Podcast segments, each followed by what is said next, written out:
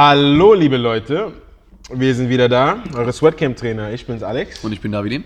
Und heute sprechen wir darüber, wie könnt ihr es schaffen, wie könnt ihr es schaffen, genauso viel weiter zu essen, wie ihr es jetzt tut, und trotzdem abzunehmen. Ich habe mich letztens mit jemandem unterhalten und der hat mir gesagt, er hat einfach keine Lust, weniger zu essen. Er will das essen, was er isst. Und er isst jetzt nicht übermäßig viel, also es ist jetzt nicht so, dass man sagen muss, hey, wenn du so weitermachst, dann hast du nächstes Jahr Diabetes. Ja. Aber er isst ordentlich, bewegt sich aber nicht so viel. Also, wie können wir es schaffen? Sprechen wir jetzt aber auch von Qualität oder nur von der Quantität? Weil, wie, wie ist eine Qualität der Nahrung? Der Ernährung, Ja. ich sag mal so, relativ durchschnittlich. Okay, also nicht so gut. Ist, er ist zwar auch gesund, aber ist im gleichen Maß, im gleichen Maße ungesund, relativ durchschnittlich. Mit ungesund meine ich, dass er mal schnell sich irgendwo hier mal eine Pommes holt oder da mal eine Rindswurst holt. So eben. Was machen wir mit dem Freund? Der will nicht anders essen, der will so essen. Er will trotzdem abnehmen. Ich will oder einen besseren, besseren Körper, einen besseren Körper bekommen. Schlagen. Ich Gewalt ist keine Lösung. Nein, das Problem ist am Ende des Tages, ähm, er tut sich damit keinen Gefallen, weil wenn du trainierst, natürlich wäre die Antwort mehr, mehr Sport, weil du dadurch mehr verbrauchst. Aber das Problem ist, wenn er mehr Sport macht und mehr verbraucht, aber er Essen zu sich nimmt, das ihm nicht dabei hilft, sich wirklich zu erholen, also die Regeneration wird gar nicht mit angetrieben, dann geht es in so einer sogenannten äh, Burnout, würde ich schon fast sagen, in einen körperlichen Burnout. Dass er dann seine eigenen Reserven aufbraucht und am Ende des Tages kann es gut und gerne sein, dass er, dass er sogar noch an Gewicht zunimmt, als dass er wirklich abnimmt, weil der Körper ist in einer Stresssituation. Der Körper ist in einem entzündlichen Zustand. Dementsprechend hat er natürlich Angst, dass jetzt demnächst irgendwas Schlimmes passiert und dann muss er ein bisschen auch ähm, die Reserven halten. Stoffwechseltyp. Wenn er so ein Stoffwechseltyp wie ich ist zum Beispiel, da hilft mir Sport sowas von. Zusätzlich noch ein bisschen Cardio zum Beispiel. Und dann verbrennt er das Zeug wie, wie ein Holzkohleofen. Aber ansonsten, ich würde ihm, extrem- ich würde ihn davon abraten. Ich würde es gar nicht irgendwie anbieten, weil langfristig gesehen tut er sich damit wirklich gar keinen Gefallen. Ja, weißt du, ich habe mich irgendwie zum, ich sag mal so, ich habe mich damit abgefunden oder ich habe gelernt zu akzeptieren, wenn Menschen äh, sich nur zu einem gewissen Grad ändern wollen Ja. oder da für sich selbst irgendwelche Barrieren aufgestellt haben, die sie nicht überwinden wollen, einfach. Ja. Ja. Und wenn ich jetzt einen Kunden habe, der sagt, ich will nicht anders essen, ich esse gerne so, mir schmecken diese Pommes von der Bude gegenüber, dann äh, versuche ich mit dem Kunden irgendwie drumherum zu arbeiten. Genauso wie wenn du einen Athleten hast, der explosiver werden will, aber keine gute Beweglichkeit hat und deswegen nicht so gut in die Kniebeuge gehen kann, weil die Fersen hochgehen oder was. Dann legst du ihm eine Scheibe drunter. Du umgehst das Problem quasi, lässt ihn aber deswegen nicht aufhören, Kniebeugen zu machen, weil die braucht er, um seine Leistung zu verbessern. Und deswegen würde ich sagen, die Lösung, du hast es schon gesagt, es ist natürlich, der muss härter trainieren oder muss sein Training umstellen. Er selbst hat gesagt, er macht jetzt auch jetzt nicht unbedingt sehr viel. Ja. Ne? Äh, trainiert zweimal die Woche. Und ich habe ihm gesagt, er soll viermal die Woche trainieren. Und äh, soll definitiv mehr Krafttraining machen, um einfach ein, äh, ein Volumentraining machen, um zu versuchen, Muskulatur aufzubauen, also ein Hypertrophietraining. Ja. Und mit mehr Muskulatur wird er automatisch seinen Gesamtbedarf vergrößern und könnte eventuell seine Komposition, Körperkomposition ändern, dadurch, dass er mehr Muskeln aufbaut, einen höheren Verbrauch hat, dieselben Kalorien zu sich nimmt. Wenn er hungriger wird durchs Training, darf er nicht gleichzeitig mehr essen. Das habe ich ihm gesagt. Sonst, sonst äh, sind wir der Hund, der sich in den eigenen Schweiß beißt. ne? Wie heißt das? Den eigenen Ja, ja, Schwan- ja. Schwanzjagd oder so. Ja, genau. Ja, aber wenn er weiter so ist, wie er jetzt ist, von den Kalorien her, und einfach das Trainingspensum hochschraubt, sollte das definitiv etwas verändern. Die Menschen ändern sich nur, wenn sie Schmerzen haben oder wenn es ihnen wirklich dreckig geht. Erst dann werden sich die Menschen ändern. Und das finde ich, für- ich finde es ein bisschen traurig eigentlich, wenn du mal so überlegst. Ja. Ich meine, du hast negative Ereignisse, die können in zweierlei ähm, Arten interpretiert werden. Entweder du lernst draus, also wirst quasi ein bisschen weiser, oder für dich bleibt es immer eine offene Wunde und du machst nichts dagegen. Streng genommen, wenn du mal mit jemandem in einer Beziehung warst, oder du sprichst mit jemandem, der mal in einer Beziehung war, und er bringt, dieser Mensch, in unserem Fall zum Beispiel eine Frau, bringt Negativität aus der letzten Beziehung mit. Sei es, sie wurde verletzt in irgendeiner Art und Weise oder ist irgendwie traumatisiert durch irgendein Ereignis, keine Ahnung wie. Sie ist betrogen worden. Sie ist zum Beispiel betrogen worden. Dann nimmt sie, streng genommen, die, ich nenne sie mal Schatten der Beziehung vorher, nimmt sie mit in deine Beziehung und macht dadurch die Beziehung, die jetzige Beziehung, einfach kompliziert, unnötig kompliziert. Warum?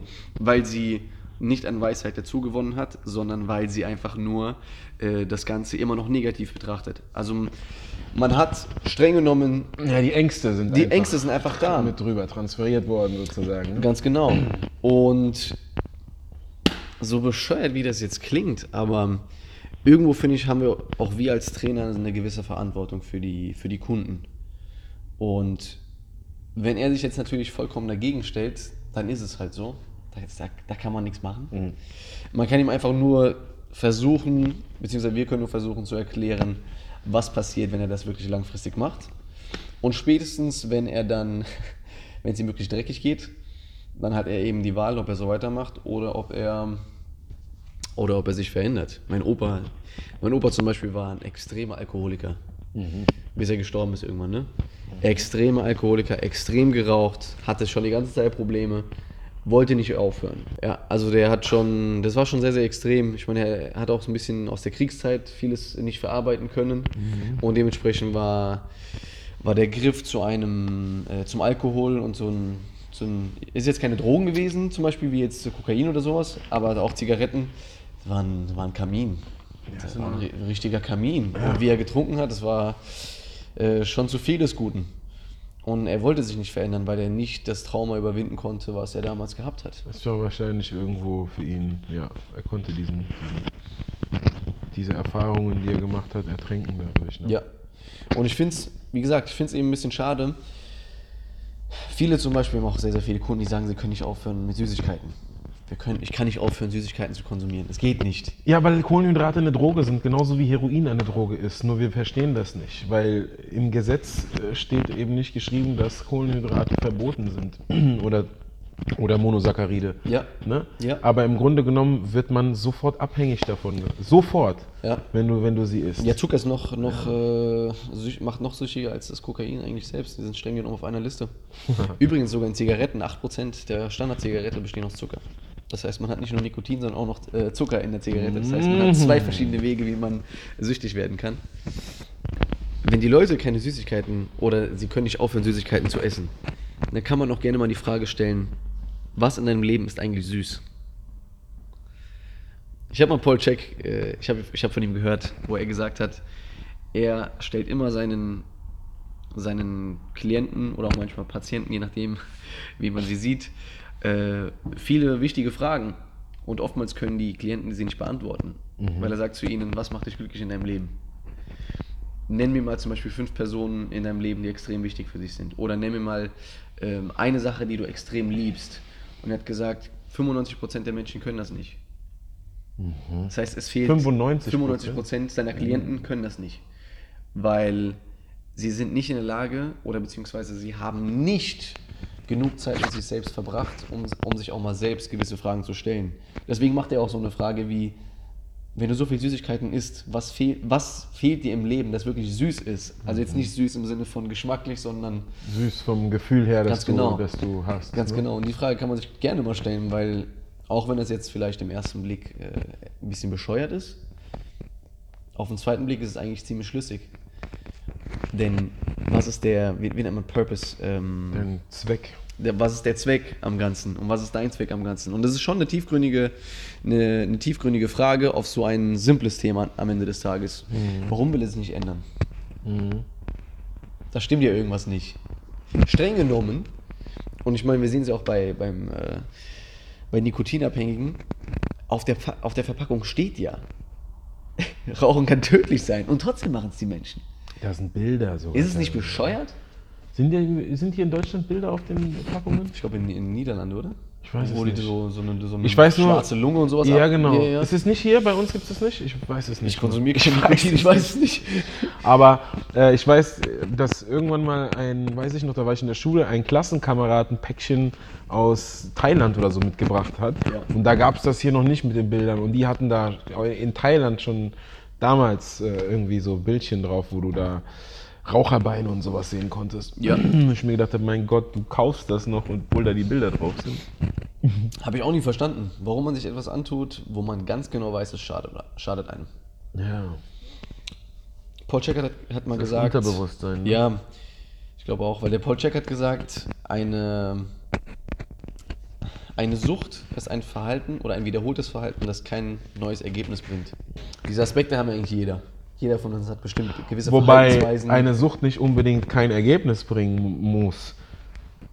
Ne? Wenn ich sexsüchtig bin, dann, äh, dann komme ich halt gerne zum Orgasmus und das sehr oft.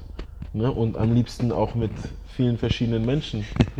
Und das heißt ja nicht, dass ich, nicht, dass ich zu keinem Ergebnis komme. Das heißt einfach nur, dass ich, dass, ich, dass ich das brauche, dass ich süchtig danach bin.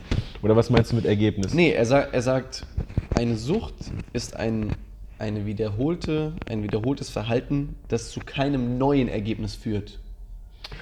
zu okay. keinem neuen Ergebnis Ganz führt. genau. Das heißt, jemand, der, ich mache jetzt mal ein extremes Beispiel, eine Frau, die zum Beispiel vergewaltigt wurde und die sich dann selbst irgendwann in Drogen verliert, weil sie den, das Ereignis Nicht mehr verarbeiten vor, kann. nicht verarbeiten kann, nicht vor sich sehen will, äh, den inneren Schmerz einfach nicht aushält. Sie kann jetzt natürlich so viel Drogen konsumieren, wie sie will, aber das, was ihr geschehen ist, kann sie niemals Rückgängig machen. rückgängig machen. Und das wäre jetzt zum Beispiel so ein, das ist ein, ein Verhalten, ein wiederholtes Verhalten, das zu keinem neuen äh, Ergebnis. Ergebnis führt. Das wäre jetzt ein extremes Beispiel. Das ist ein extremes Beispiel. Man kann es ja auch nicht rückgängig machen. Ja. Ja. Also, meiner Meinung nach, wenn ihr keinen Bock habt, an, der Ernährung zu schrauben, und das ist auch so eine Sache, die, die ich beobachtet habe und auch an mir selbst oft beobachte, Schäm dich. sobald ich anfange, die Hanteln regelmäßig anzufassen, Ja. endlich mal wieder touching the weights, endlich mal wieder das Gewicht zu berühren, ein bisschen zu machen und auch wenn man langsam reinkommt, automatisch, als würde das irgendwie zusammenleben, in Symbiose äh, leben, wirst du mehr darauf achten, was du isst. Auch wenn du nicht ständig gesund isst, wirst du trotzdem mehr darauf achten, was du zu dir nimmst. Weil du viel Arbeit da reinsteckst und leidest, wenn du diese Gewichte bewegst. Leidest ein, in, im positiven Sinne leidest. Ne? Und jeder, der sagt, ach, im positiven Sinne leiden, der hat es noch nicht geschafft. Der war noch nicht der, noch an dem Punkt, an dem es ihm gefallen hat zu trainieren. Und diesen, ne? Ich meine, währenddessen ist es manchmal scheiße. Auch wenn man anfängt manchmal, auch jetzt noch, immer noch, wenn ich, wenn ich trainiere, denke ich mir manchmal in den ersten zwei Sätzen, oh, wie schlecht das war oder ist. Aber je, mit, jedem, mit jedem Mal mehr kriegst du mehr Lust und, und man muss sich auch irgendwo darauf einlassen. Und dann, wenn man sich das gar nicht für sich vorstellen kann, ja, dann muss man wirklich äh, mit sich selbst irgendwie, ich weiß nicht, das ist schwer, muss man Überzeugungsarbeit mit sich selbst leisten. Wirklich mal eine Unterhaltung mit sich selbst führen. Ich fand es interessant, dass du gesagt hast, dass die Leute nicht wissen, 95% der Leute, die er befragt, nicht wissen, was sie, sie, wen sie lieben, was sie lieben und so weiter. Also Leute, wir sind die Sweatcamp-Trainer. Wenn ihr Fragen haben solltet, wie immer in die Kommentare schreiben oder at info at sweatcamp.de. Okay? Checkt unsere Webseite www.sweatcamp.de. Facebook, einfach Sweatcamp Frankfurt eingeben. Wir hören uns beim nächsten Mal. Wir sind raus. Ciao. Ciao.